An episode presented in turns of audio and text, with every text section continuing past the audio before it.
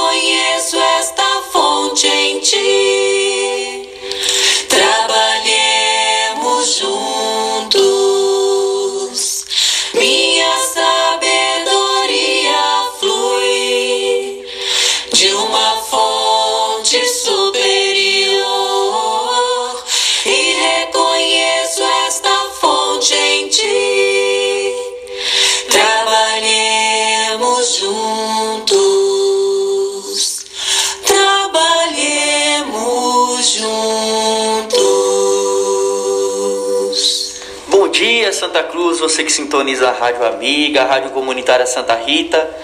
Começa agora o programa Fraternidade Cristã, na comunicação com vocês, Paulo e Max. Bom dia, Paulinho. Bom dia, amigos ouvintes dessa programação de todas as terças. Hoje, dia 15 de dezembro, é final do ano, hein, Paulinho?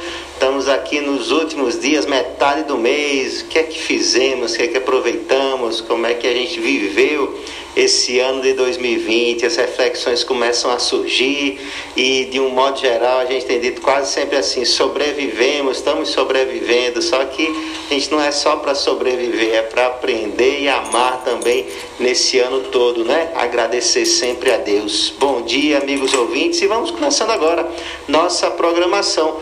Vamos com o Momento Espírita, é isso, Paulinho? Exatamente, o tema de hoje é Atitude no Lar. Eita danado! Vamos lá aprender as atitudes que devemos ter no lar.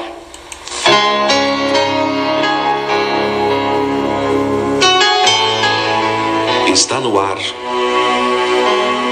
Momento Espírita, o programa que traz o Espiritismo para bem perto de você.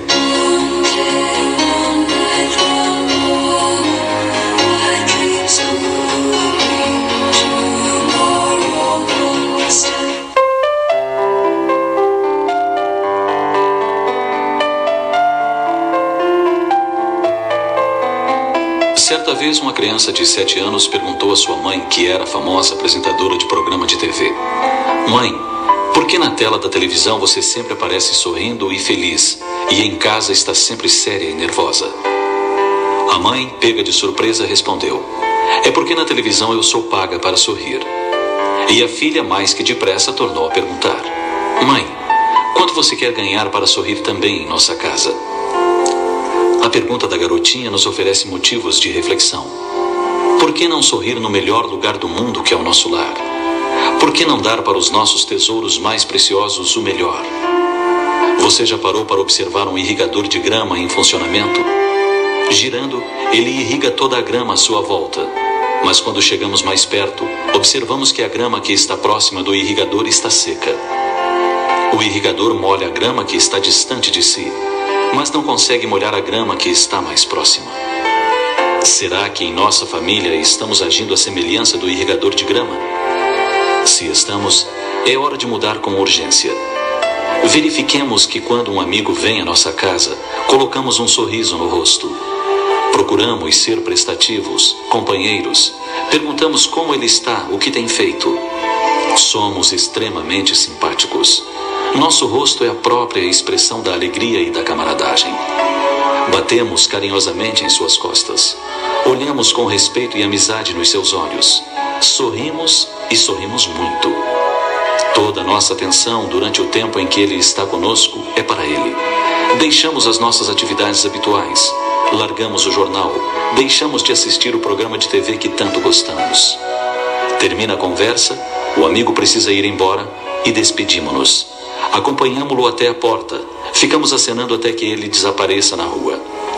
Agora, voltamos para o interior da nossa casa e para a nossa família. Como que num passe de mágica, nosso rosto se fecha, ficamos carrancudos.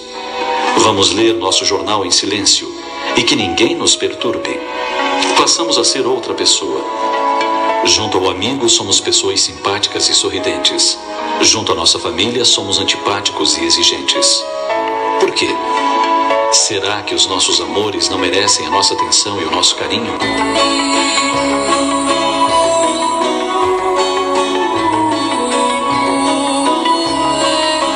Se você se deu conta que está agindo mais ou menos como um irrigador de grama, reverta logo a situação. Ainda hoje, enquanto você está com seus filhos, sua esposa, seus pais, seja alegre. Converse. Interesse-se pela vida deles. O que eles fazem enquanto você está na escola, no trabalho, na rua. Eles estão com algum problema? Gostariam de contar? Sorria. Conte histórias de bom conteúdo. Relate fatos de sua experiência. E sorria. Sobretudo, abrace com carinho, beije com amor. Agindo assim, nossa casa se transformará em um lar. E ainda hoje, seremos mais felizes.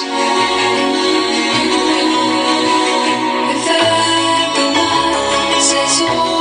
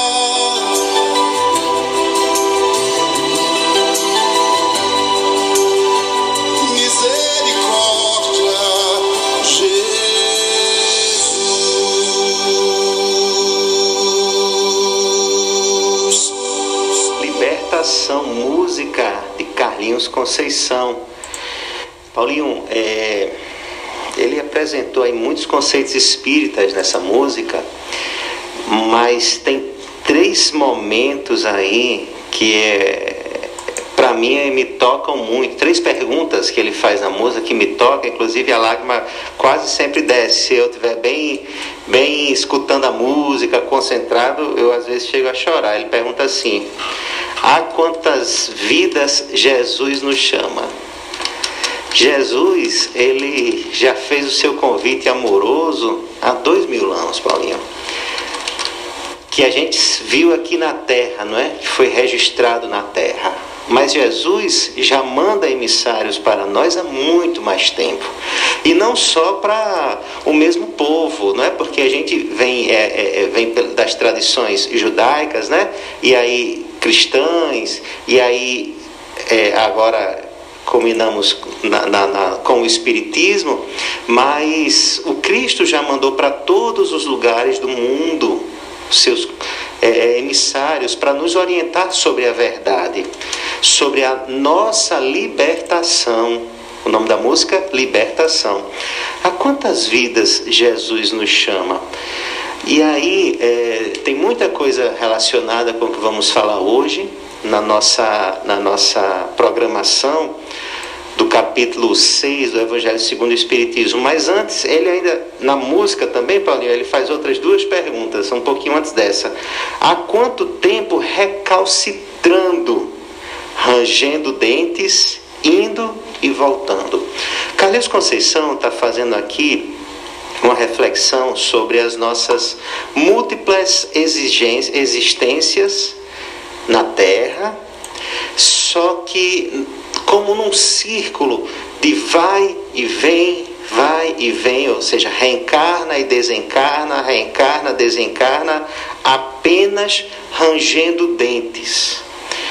Como a dizer, apenas pagando por erros do passado. Mas por que a gente está o tempo todo pagando por erros do passado, na ideia, né? da, da, da, da, da mensagem? Porque a gente continua recalcitrando, duvidando e não buscando viver a verdade do Cristo.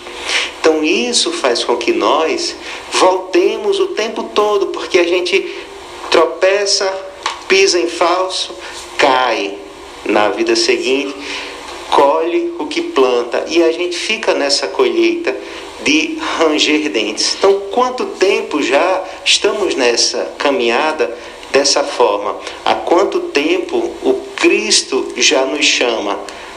O Cristo disse assim: Vinde a mim, não foi isso, Paulinho? E a gente vai falar sobre esse vinde a mim. Ah, mas antes da gente falar da, da, da, do tema mesmo, que eu vou devolver aqui a palavra ao Paulinho, nosso querido, nosso amado. Atitude no lar. Paulinho, essa mensagem do momento espírita aí, eu fiquei pensando nesse irrigador de grama. Que analogia, que comparação bacana. Você, o, o, o regador daquele que fica lá girando, alcança todo mundo ao seu redor, mas perto de si não, não, não molha ninguém. Precisa ter um regador do outro lado para poder a água do outro regador chegar perto de quem estaria perto de você. E a gente em casa, muitas vezes, é esse regador, né? Que esparge alegria, que esparge sorriso, que frutifica fora, mas dentro é um terreno árido, seco, é, solitário e triste. Você mesmo tava, a gente estava comentando um pouco sobre isso, né? Que é muito comum isso nas nossas vidas, né? Nas famílias, né? Do, do, do mundo inteiro. É, a pessoa sai de casa, tá numa alegria, né? É verdade. Você encontra a pessoa na rua, seu familiar, você nem acredita que aquela pessoa É é bem humorada, né? É pra frente, aí em casa a pessoa chega carrancuda. É verdade. É, isso é muito normal. Acho que É. os nossos amigos também que estão ouvindo o programa podem reconhecer isso com grande facilidade, né? É, mas é claro, se isso é normal para você, né? Então vale a pena você refletir e procurar uma mudança desse normal, né? Procurar um novo normal, porque isso é muito estranho.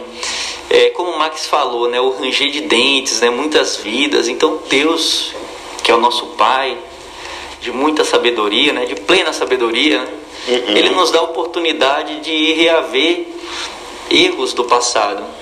E sem dúvida nenhuma, é, os principais erros a gente vai ter oportunidade dentro do nosso lar. Porque o trabalho você pode até trocar, né? a faculdade você pode até sair, mas o lar, mesmo que você saia, você tem aquela referência eterna né? que você vai carregar. né? Então, é em casa que a gente tem essa grande oportunidade de rever os erros.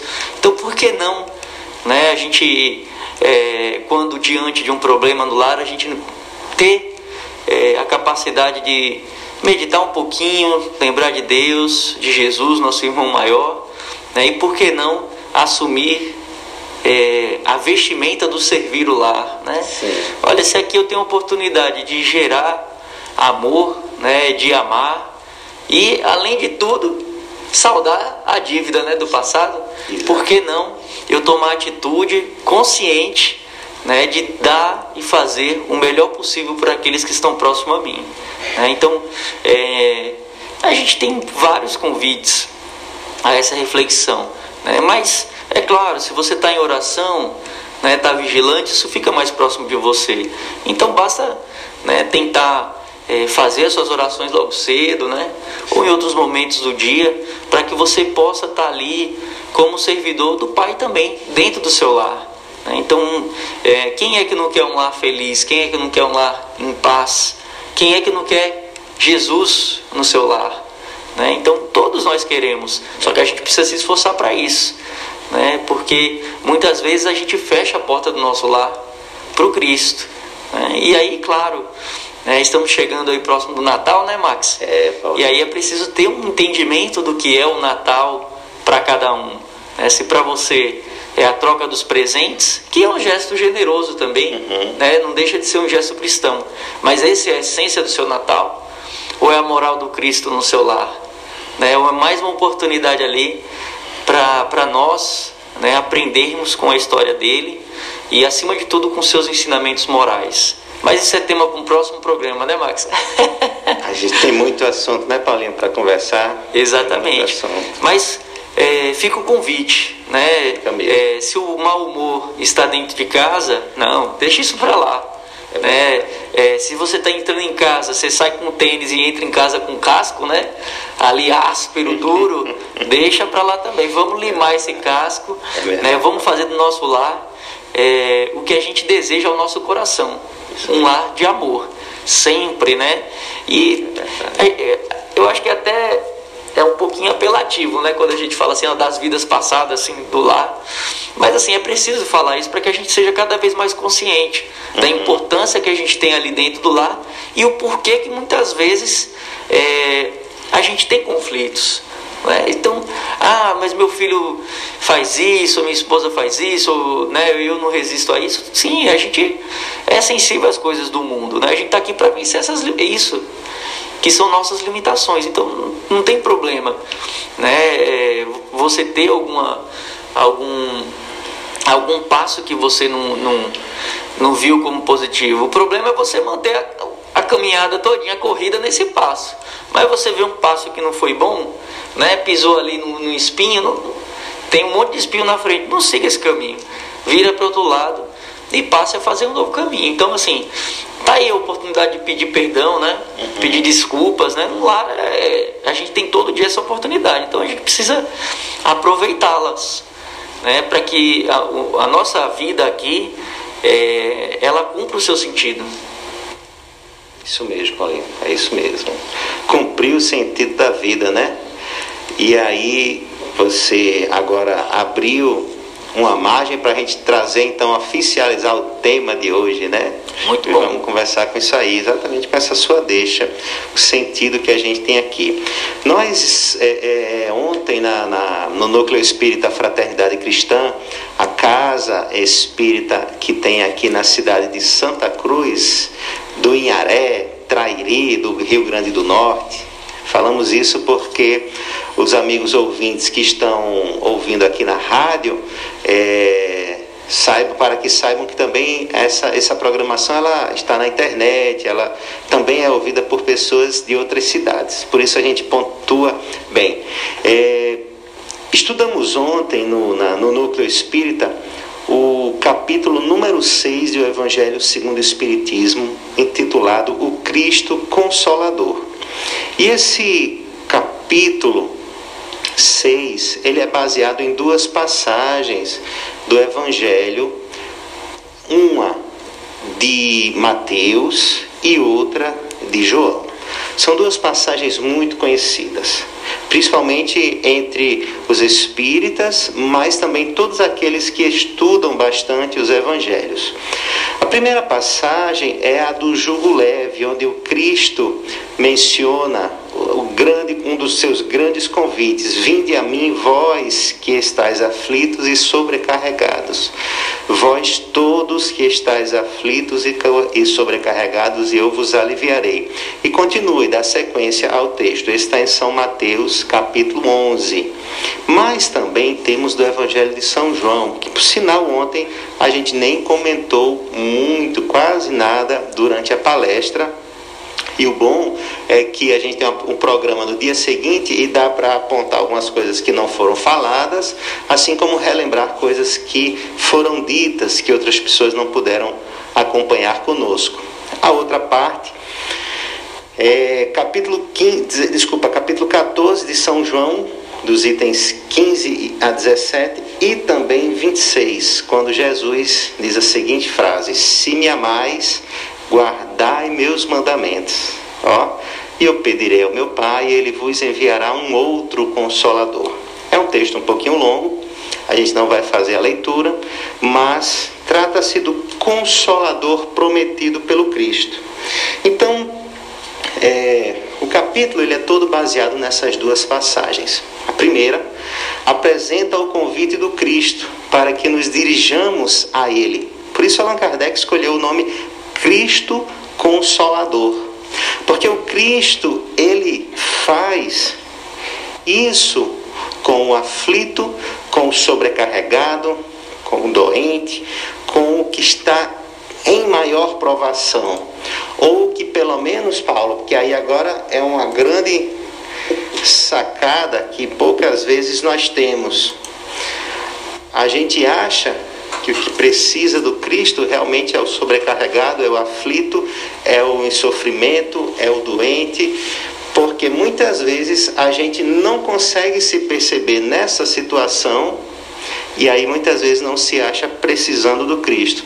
Só que muitas vezes nós estamos imersos imersos nessa aflição ou nessa sobrecarga, só que nem somos capazes de perceber que estamos. Às vezes a gente está no olho do furacão e não percebe. Está tudo um desastre no nosso meio, ao nosso redor, muitas vezes por nossa, né, é, às vezes irresponsabilidade, falta de percepção, falta de sensibilidade, ou mesmo ainda por causa dos nossos grandes defeitos, mas não percebemos e aí por isso não buscamos ao Cristo. Digo isso porque muitas vezes a gente observa comportamentos de vícios de um modo geral. Então, às vezes o vício ele não chegou a tomar tudo de você. Você ainda não perdeu as coisas materiais. Às vezes nem chegou a perder a sua saúde física. Então, enquanto isso não começa a acontecer, nós não percebemos que o vício ele pode, ele está nos destruindo. Como assim ele está nos destruindo? Primeiro, é, é, vamos falar de qualquer vício. Vamos colocar aqui a bebida, por exemplo, o vício do álcool. Os ambientes em que, em que normalmente estamos, quando o vício do álcool ele vai se desenvolver, Muitas vezes o nosso vício ele alimenta, a, a, ele, ele, ele vai ser a inspiração para o vício das crianças que estão perto de nós, por exemplo. Então nós estamos ali, é, a gente até comentou outra vez, já que estamos falando, falamos mais cedo aqui de casa, a gente que tem criança em casa, festa de aniversário de crianças, bebidas alcoólicas muitas vezes sendo servido. O que é que fica na mente da criança? Ah, embora esteja numa alegria, uma festa, todo mundo feliz, mas não percebemos que estamos trazendo provavelmente aflições para a vida daquelas crianças que vão ver nisso a coisa natural, algo que talvez seja até uma exigência social e que não pode faltar nas relações, nas celebrações. Só que o que é que o álcool tem provocado na nossa sociedade há milênios? Tem provocado muitas quedas, tem provocado o vício de forma exacerbada. Podemos falar de trânsito, acidente de trânsito, podemos falar de violência doméstica, podemos falar de problemas de saúde individual ou pública, podemos falar de diversas questões sobre o abuso, né, sobre os vícios do álcool, apenas do álcool.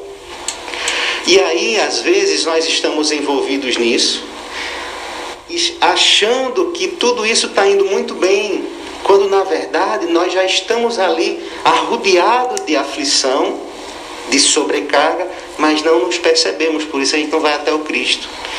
E aí, obviamente, virão outras, virão algumas perdas. Às vezes na vida presente, outras vezes em vidas futuras.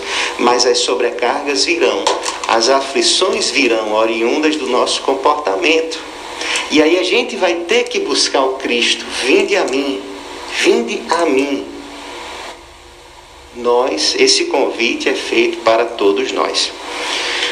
E aí, como Paulinho tem falado, né? Falou que eu disse que deixa, fez a deixa para a gente. Como é que está sendo a nossa vida, né? Valoriza. Como é que a gente está fazendo, fa, fazer valer, fazendo valer a nossa existência? E aí o Cristo ele faz esse grande convite de renovação e de transformação, para que a nossa existência não seja somente um fardo, porque para muitos de nós a nossa existência tem sido um fardo. As pessoas, não vou dizer as pessoas, vou colocar nós. Nós acordamos na segunda-feira e reclamamos, meu Deus, segunda-feira de novo. Nós ficamos orando por uma sexta-feira, quando é o momento que a gente encerra as nossas atividades laborais.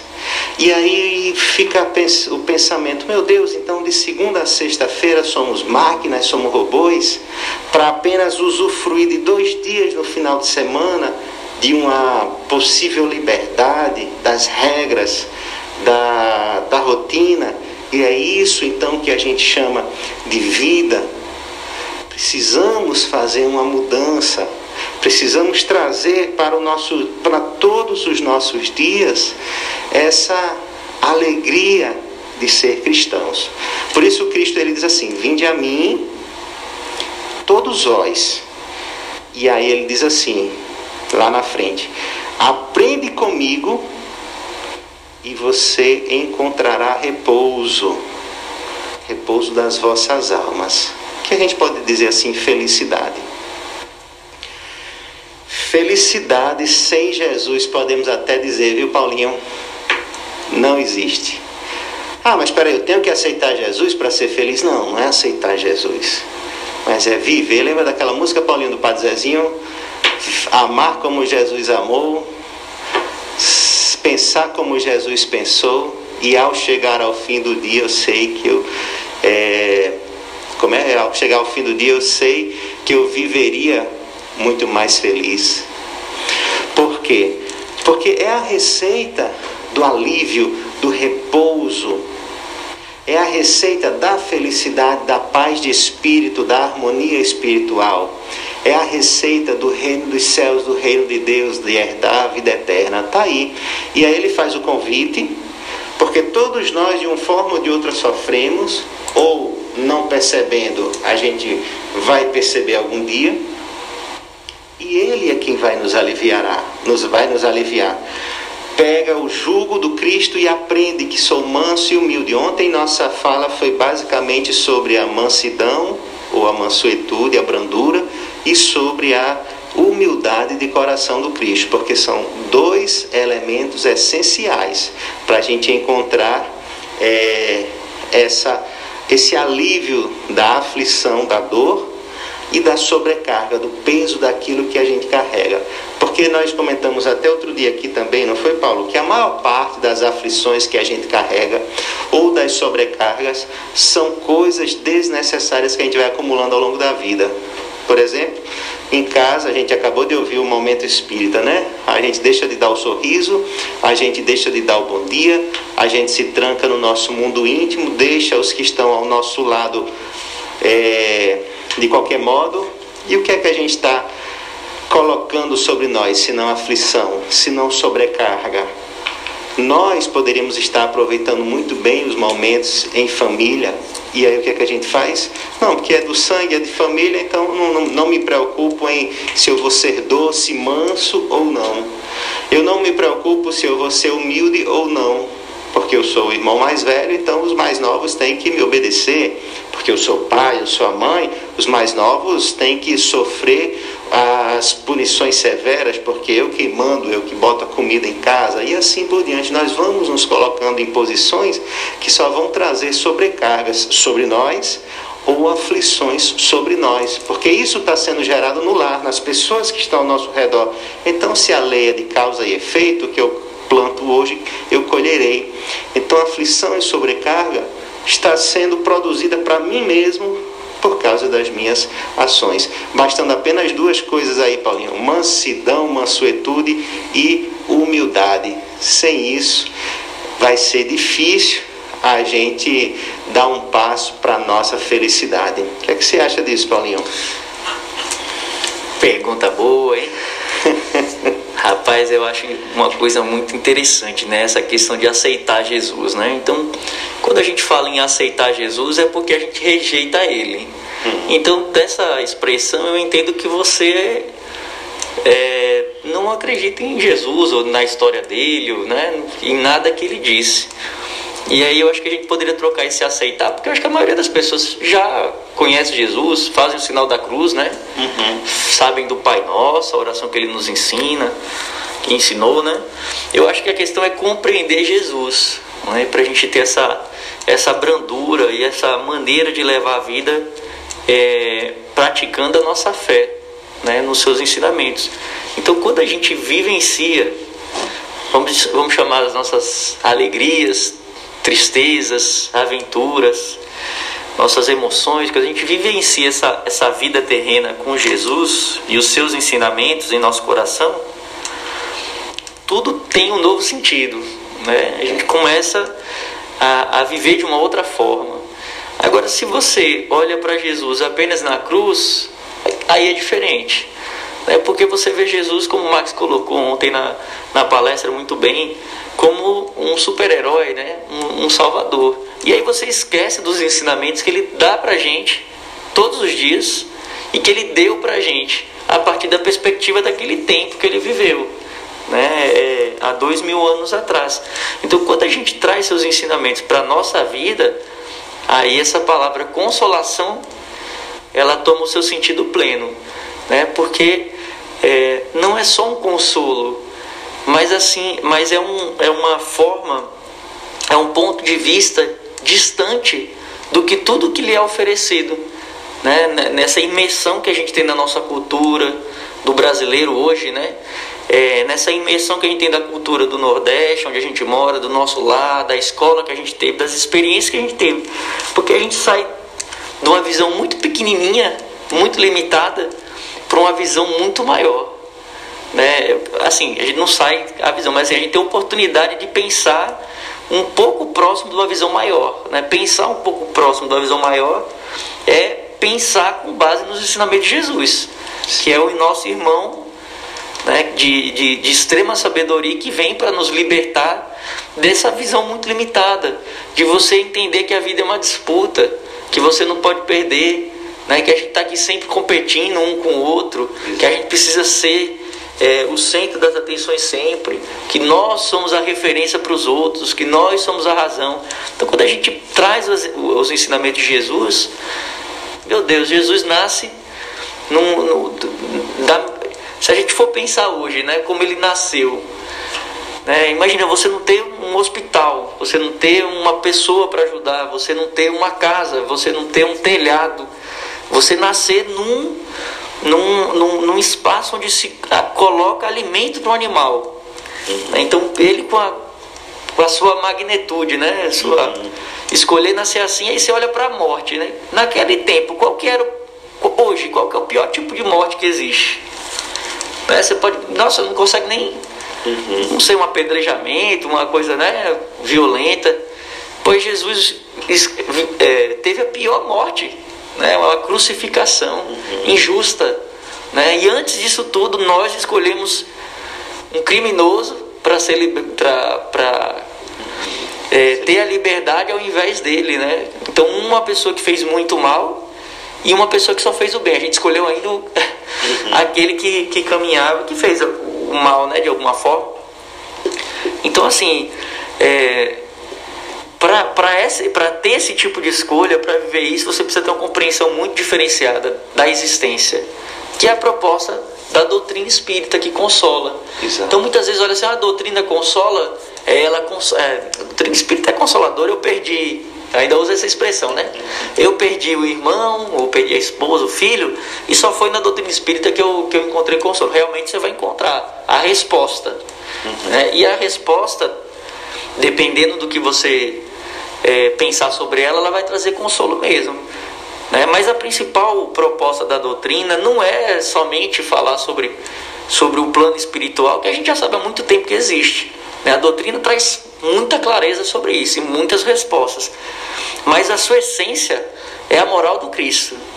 Porque ela não só consola, como ela transforma nessa vida e nas próximas oportunidades que você vai ter, como encarnado ou na vida espiritual também. Entendendo que nós, é, nós somos servos do Cristo. Né? E a, nosso, a nossa tarefinha, o nosso trabalho, né? Que a gente. O que, que você faz no trabalho? Ah, eu sou professor. Não, a nossa tarefinha é seguir as suas recomendações. Né? A tarefinha de hoje e de sempre, amar. Né? A tarefinha de hoje e de sempre, perdoar Exato. né? Ser manso e humilde de coração. Seguindo essas tarefinhas, né? não, não, não precisa nem se preocupar, porque eu vou pro extremo, né? Sim. Você tá ali, chegou um- uma dorzinha aqui, você vai pro médico, o médico dá um, um resultado que para muitas pessoas ali dá um, um- um diagnóstico, abalaria a família. Mas quem vive com Jesus, ajoelha e agradece a oportunidade de ter um testemunho. Não, mas vai acabar aqui? Não, nada acaba aqui. Não vai acabar nada aqui. Não, mas eu vou, vou deixar. Ninguém vai deixar nada. É, a gente não vai deixar nada. A gente pode visitar os nossos familiares, pode orar por eles onde a gente estiver. Vamos reencontrar outros familiares. Então, assim, é uma perspectiva diferente. A lágrima, né, ela não é mais a lágrima que gera mais dor ainda. Né? Mas é uma lágrima é, que muitas vezes vem acompanhada assim daquela novidade, né? Do rapaz, agora esse testemunho que eu vou dar com Jesus, com Deus, Sim. né? Eu tô ali firme e disposto e, agrada, e grato pela oportunidade Sim. desse testemunho, desse aprendizado. É verdade. O, você, você trouxe aí o segundo elemento do, do, do- da fada que Kardec escolhe, né, que é do Consolador Prometido. E quando apresentou o Espiritismo, você falou exatamente disso. É, o Espiritismo ele vem em seu tempo cumprir aquela promessa de Jesus de que nos enviaria um Consolador. Se guardássemos os seus mandamentos, ele mandaria para nós um Espírito um Espírito Santo, algumas traduções, um Santo Espírito ou um Espírito da Verdade, que o Pai enviará em seu nome e nos ensinará coisas novas ou fazer relembrar tudo que Jesus já nos disse. Ele fala isso textualmente, está no seu Evangelho, no Evangelho de São João. É, e o Espiritismo vem fazer isso, Paulinho, é, Poderia ter sido outro, poderia ter sido em outra época, poderia, poderia ter sido muito antes. Só que nós fomos recalcitrando. A música disse aí no início, né? Então, o Espiritismo é, poderia ter outro nome, poderia ter, outra, ter sido outro movimento, poderia o Espiritismo ter falhado agora na sua base, vamos dizer que nós ainda não tivéssemos compreendido a mensagem que o Espiritismo trouxe e novamente a gente, assim como tentamos fazer com Jesus, a gente fizesse também com o Espiritismo, lá na frente ia surgir um outro consolador até ficar definitivamente entre nós. E nesse caso específico do Espiritismo, ele tomou essa, essa, essa grandiosidade, graças a Deus, quando saiu especialmente da Europa para o Brasil, porque ele veio com uma chancela de ou uma divisa, uma flâmula, uma bandeira que é fora da caridade não há salvação. E aí nós espíritas, essencialmente os, vamos dizer assim, os brasileiros, Claro que podemos dizer que na Europa sim houve isso, Kardec defendeu isso, Kardec apresentou o Espiritismo cristão e uniu as duas palavras. Só que, claro, Kardec não é imortal, desencarnou e continuou, e aí as sociedades espíritas migraram para outras formas de atuação, muito mais no campo da ciência, muito mais no campo da investigação, da, da coisa mais de alto nível intelectual, e isso da essência da moral cristã ficou um pouco é, a desejar, pelo menos naquela época. E aí no Brasil, o Espiritismo, quando transportado para cá, encontrou em alguns grandes espíritos uma energia para trabalhar e fazer com que o Espiritismo ganhasse essa nova cara não mais, a, não mais dos fenômenos especificamente, das mesas girantes, da comunicação com os mortos, mas daquela atitude de consolar os corações em aflição. Vamos dar uma pausa e aí a gente volta a falar de consolo, de aflição, mas também o que vem depois do consolo. Tá bom, Paulinho? Vamos lá, a música agora é de Júnior Vidal, Confia. Confia.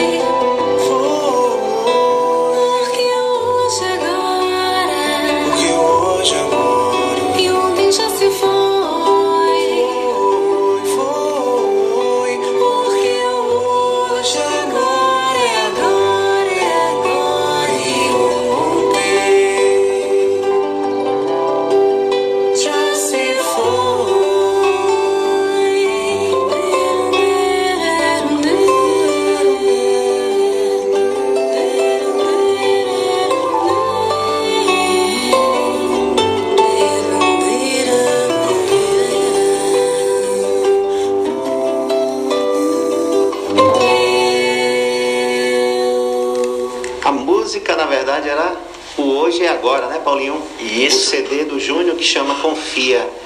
Paulinho, o hoje é agora. E o ontem já se foi, Paulinho. Não vá querer ficar remexendo no que passou, porque você não vai conseguir chegar lá. Eu assisti aquele filme De Volta para o Futuro e ficava sonhando com aquela máquina, né? Aquele carro que viaja no tempo. Porque- voador. Isso, pra gente poder voltar e reparar as coisas, mas não tem isso. Por outro lado, o que tem é o agora. E a reparação do ontem é agora, Paulinho. E não tem mais como voltar. E como é aquela frase famosa do Chico com Emmanuel, né? Eu não tenho como voltar no passado para recomeçar, né? Ou desfazer. A ideia é essa, né? Mas depois a gente procura aí na, na, na internet para fazer a leitura integral. Mas eu posso começar agora a- a construir um novo amanhã. É isso que, que, que da música está trazendo para nós. Paulinho, é, estamos falando aqui, amigos ouvintes, amigos ouvintes e agora não só ouvintes, né, que também assistem a gente pelos canais da internet, é, nosso Facebook do Núcleo Espírita Fraternidade Cristã, inclusive um alô aí para o amigo Alberto Medeiros, famoso Albertinho aí, grande trabalhador da Seara Cristã, lá em Natal, um homem é, trabalhador, renovado, no ideal de servir ao Cristo. Muito bom, Alberto, conhecer você trabalhar contigo, meu irmão. Um abraço aí também a todos os outros que nos escutam. Tem o João do Manguzal, o João Pedrosa, amigo. Ele sempre diz que está com muita saudade de você, viu, Paulinho? Quer que você apareça lá qualquer dia para provar do Manguzá.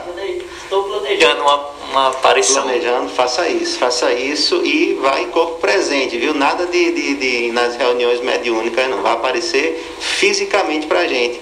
É, tem a Lilian, tem Regina, tem a dona Dilene, tem quem mais? Tem. é, nossa amiga Rita Lino, que sempre escuta a programação e depois comenta. Tem Dona Terezinha, uma amiga nossa também lá do Bom Samaritano, uma irmã querida, é, batalhadora. Enfim, é muita gente, né, Paulinho? Muitos amigos, corações que vão escutando conosco e vamos juntos formando essa grande teia de fraternidade a partir do pensamento do Cristo. Paulinho, então, o Cristo Consolador ele manda, o Cristo manda o, o Espiritismo, né? Para que a gente possa aprofundar aqueles conhecimentos que não foram muito bem é, é, esclarecidos. Por quê? Porque o Cristo não tinha tempo para tratar de assuntos que requereriam um pouco mais de conhecimento e de experiência espiritual para um povo que ainda também estava próximo ali da infância espiritual, mas ele não deixou de deixar verdades, verdades eternas, para que na época a gente tivesse uma compreensão e mais na frente a gente tivesse pudesse des- é, é, é, explorar ainda mais. Isso por isso que ao longo de milênios as lições de Jesus continuam sendo estudadas, continuam sendo refletidas de diversos pontos e cada vez mais a gente aprofunda, tenta aprender. A questão é que a gente ainda não quer vivenciar, a gente ainda não quer aprender comigo que sou manso e humilde de coração, como disse o Cristo.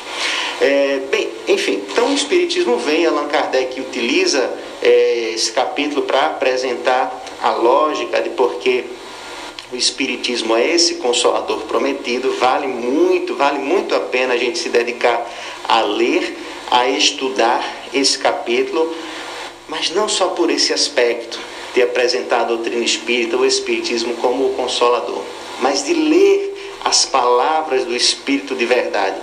Paulinho, são acho que quatro ou cinco mensagens do Espírito de verdade, que são quatro, fiz a contagem aqui rapidinho, em que cada linha, cada frase por ele escrita merece assim muito tempo de reflexão. É, eu vou trazer aqui apenas dois é, para que para que a gente finalize a nossa participação, porque são quatro são quatro textos, além dos comentários de Kardec, além da própria reflexão do Evangelho de Jesus. Então, vou pegar apenas dois aqui no item 6, segundo e terceiro parágrafos. Na metade do segundo parágrafo, olha só que conforto espiritual ele diz para a gente: Nada está perdido no reino de meu Pai, e vossos suores, vossas misérias, formam o tesouro que deve tornar-vos ricos nas esferas superiores, onde a luz substitui as trevas e onde o mais desnudo dentre vós será talvez o mais resplandecente. Nada está perdido no reino dos céus, no reino de meu Pai. Paulinho, quando a gente absorver esse pensamento, a gente vai entender que nada do que nos acontece vai passar em vão. A gente acha que ninguém está vendo as nossas dores e a gente às vezes quer gritar para o mundo ouvir que a gente está clamando, tá querendo, estamos querendo dizer que estou sofrendo, eu estou querendo mostrar alguma coisa que eu fiz, algum conhecimento que eu sei. Eu quero que todo mundo veja, eu quero publicar isso, eu quero fazer a foto para que o Instagram apresente ao mundo como eu sou, como eu estou, mesmo se eu estou sofrendo, enfim, eu quero publicizar isso, mas às vezes não tem isso. Às vezes a gente é só a gente e Deus. E não tem problema, porque é isso o que mais importa. Somos nós e Deus nesse aspecto da nossa vida íntima, dos nossos sofrimentos e até mesmo das nossas vitórias mais mais sutis, suaves que o mundo não vê. O mundo não vê na hora que você escuta uma ofensa e não fala nada. O mundo não toma conhecimento quando você recebe uma mensagem que denigre a imagem de alguém e você vai lá exclui antes de compartilhar, como 99% das pessoas que você conhece talvez faria. Quando você busca identificar o aspecto positivo onde a maioria já encontrou a condenação para aquele irmão, para aquela irmã. O mundo não identifica essa sua tentativa de mudar de comportamento os seus pensamentos sendo alterados por causa do ensinamento do Cristo. O mundo não sabe, não tem essa percepção. É uma coisa entre você e Deus. Nada está perdido. E todos os suores e vossas misérias, e olha só que contraponto ele diz, formam o tesouro então é como se fosse assim, todas, e aí quando fala miséria, a gente não precisa pensar só como no sentido material da coisa, mas todas as dificuldades, tudo aquilo que vem, que vem afligir a nossa vida, se a gente passa por isso da forma que o Cristo espera que a gente passe, suor e misérias serão tesouro que a gente vai ter quando a gente e aí ele apresenta desencarnar, quando a luz, é, é, desculpa, quando a gente, ele na, na, na frasezinha anterior, diz assim, quando a, os vossos olhos se fecharem à luz. Então, quando acabar essa existência, tudo isso é como se fosse assim, pega tudo que, o que aconteceu e agora nosso irmão tem um imenso tesouro, porque venceu a si mesmo, porque conseguiu substituir as sobrecargas que ele vinha de tantas outras vidas por cargas leves por amor, por fraternidade, por caridade, por paciência, por humildade, por resignação. E aí a outra frase para encerrar, está logo no início do terceiro parágrafo desse item 6, que o Espírito de Verdade diz: Em verdade vos digo, aqueles que carregam seus fardos e auxiliam os seus irmãos são meus bem-amados. Paulinho. É isso aí. Então, fardo já não é aquela coisa que a gente espera. e ajudar os irmãos carregando fardo. Esses são meus bem amados. Rapaz, é, eu acredito que viver uma vida apenas para si é algo. Não sei nem dizer, Max, como poderia, né? Como a gente poderia Rapaz, é. como a gente poderia ver isso, né? Você vê uma pessoa que às vezes precisa de uma palavra, né? E você, uma palavra de amizade, digamos assim, né? De conforto, e você não trazê-la é, é complicado, né? Sim. Você não fazer nada. Pior ainda é você lutar contra, né? Em vez de você trazer a palavra amiga ou ficar em silêncio por não poder contribuir, você trazer a intriga, né? É verdade. Então a gente precisa é, refletir sobre isso, né? Para saber em quais momentos Sim. da nossa vida, em quais ambientes a gente está adentrando e agindo dessa forma, né? Sendo a palavra amiga, sendo o silêncio, não fazer nada, né? Ou sendo o promotor ali da, da intriga mesmo É verdade. para que a gente possa entender né, que a gente também coloca o fardo pesado nos outros, né? Sim. Ou a gente deixa ver o outro passar com fardo pesado, né? Então, Jesus, ele traz na sua proposta esse fardo leve, né? Uhum. essa brandura. E aí cabe a gente refletir nas nossas oportunidades o trabalho que a gente vem fazendo com, com os irmãos que encontram-se ao nosso redor. Então, busquemos, né? Ser a palavra amiga, ser a palavra de paz, né? ou muitas vezes silêncio, Sim. mas o silêncio com a oração que pede luz para o nosso irmão.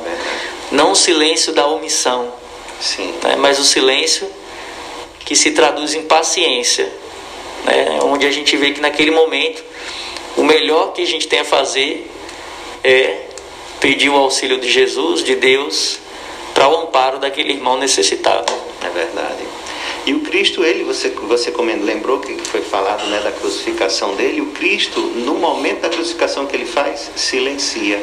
Porque ele entende que aquele momento ele não tem mais, ele já havia dito o que ele tinha dito, ele já havia ensinado o que ele precisava ensinar, dar testemunho da verdade, falar, anunciar o reino dos céus e dizer como chegar, porque ele é o caminho para esse reino.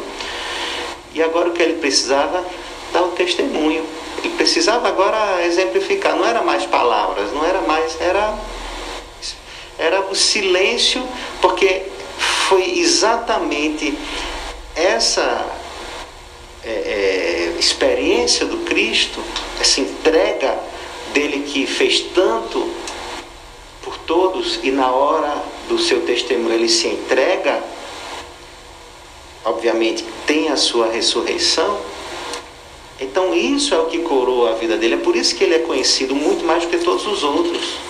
Porque ele poderia ter saído, poderia ter feito várias coisas para si mesmo, mas ele prefere aquietar-se e deixar que o tempo, que é o grande, é, é, aquilo que Deus nos dá como grande possibilidade de mudança, ele espera que o tempo faça essa, esse serviço. Paulinho, o tempo parece que aqui no estúdio a gente falou de máquina do tempo, né? Ele, a máquina entra aqui e acelera, porque já faz uma hora que a gente está conversando.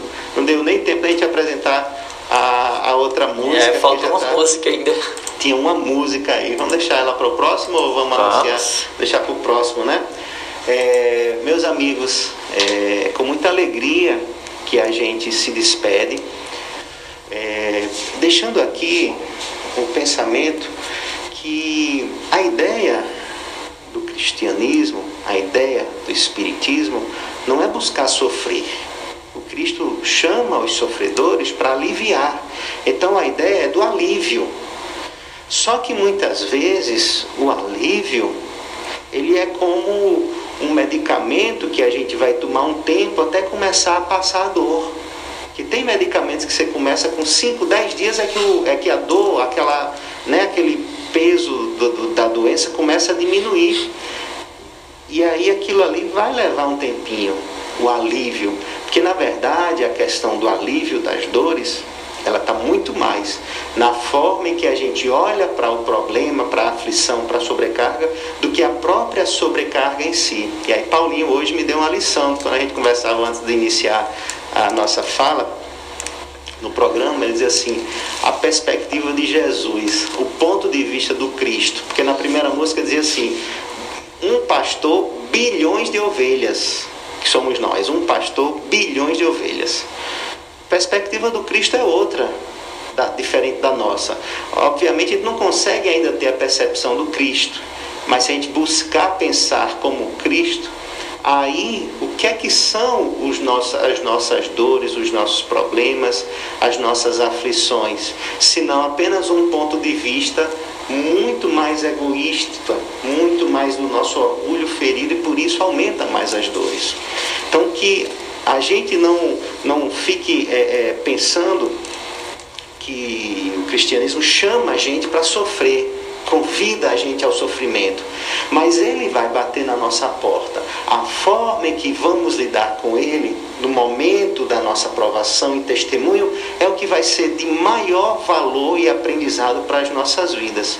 Então, quando ele bater na nossa porta, que por mais que seja doloroso, que a gente lembre que o Cristo consola os nossos corações. Lembrar que o suor e as misérias nos se transformarão nos tesouros celestes.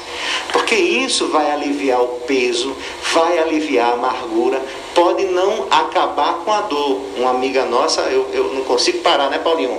Há duas semanas o irmão faleceu, ela é espírita. E eu conversava com ela semana passada e ela disse assim, Maxime, a gente pensa que não vai doer, mas dói. Se é verdade, minha irmã. Mas tem uma coisa, a gente não desespera, não é?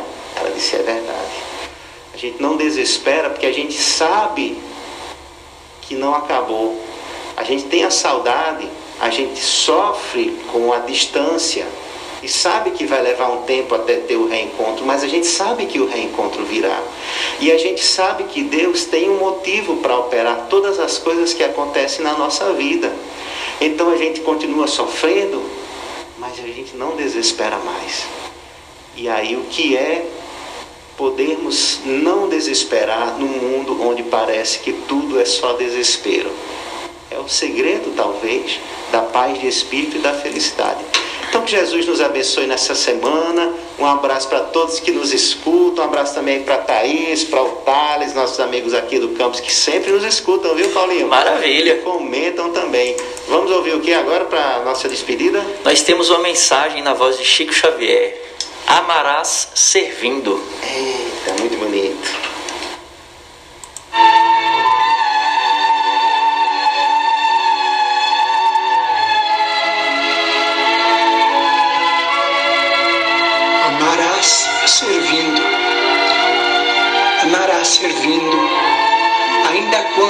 Escutes alusões em torno da suposta decadência dos valores humanos, exaltando a força das trevas, farás da própria alma a lâmpada acesa para o caminho.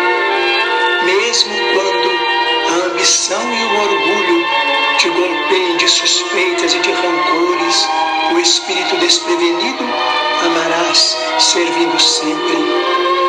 Quando alguém te aponte os males do mundo, lembrar-te-ás dos que te suportaram as fraquezas da infância, dos que te auxiliaram a pronunciar a primeira oração, dos que te encorajaram os ideais de bondade no nascedouro e daqueles outros que partiram da terra abençoando-te o nome, depois de repetidos exemplos de sacrifício para que pudesses livremente viver. Recordarás os benfeitores anônimos que te deram entendimento e esperança, prosseguindo fiel ao apostolado de amor e serviço que te legaram. Para isso, não te deterás na superfície das palavras, colocar-te-ás na posição dos que sofrem, a fim de que faças por eles tudo aquilo que desejarias se te fizesse nas mesmas circunstâncias. Ante as vítimas da penúria, imagina o que seria de ti nos refúgios de ninguém, sob a ventania da noite, carregando o corpo exausto e dolorido, a que o pão mendigado não forneceu suficiente alimentação. Renteando com os doentes desamparados, reflete quanto te doeria o abandono sob o guante da enfermidade, sem a presença sequer de um amigo para minorar-te o peso da angústia. Frente das crianças despejadas na rua, pensa nos filhos amados que conchegas ao peito e mentaliza o reconhecimento que experimentarias por alguém que os socorresse se estivessem desvalidos na via pública. E perante os irmãos caídos em criminalidade, avalia o suplício oculto que te rasgarias as entranhas da consciência se ocupasses o lugar deles e medita no agradecimento que passarias a consagrar aos que te perdoassem os erros, escorando-te o passo das sombras para a luz. Ainda mesmo, quando te vejas absolutamente a sós, no trabalho do bem, sob a zombaria dos que se tresmalham, temporariamente no nevoeiro da negação e do egoísmo, não esmorecerás. Crendo na misericórdia da providência divina e nas infinitas possibilidades de renovação do homem, seguirás Jesus, o Mestre Senhor, que entre a humildade e a abnegação nos ensinou a todos que o amor e o serviço ao próximo são as únicas forças capazes de sublimar a inteligência para que o reino de Deus se estabeleça em definitivo nos domínios do coração.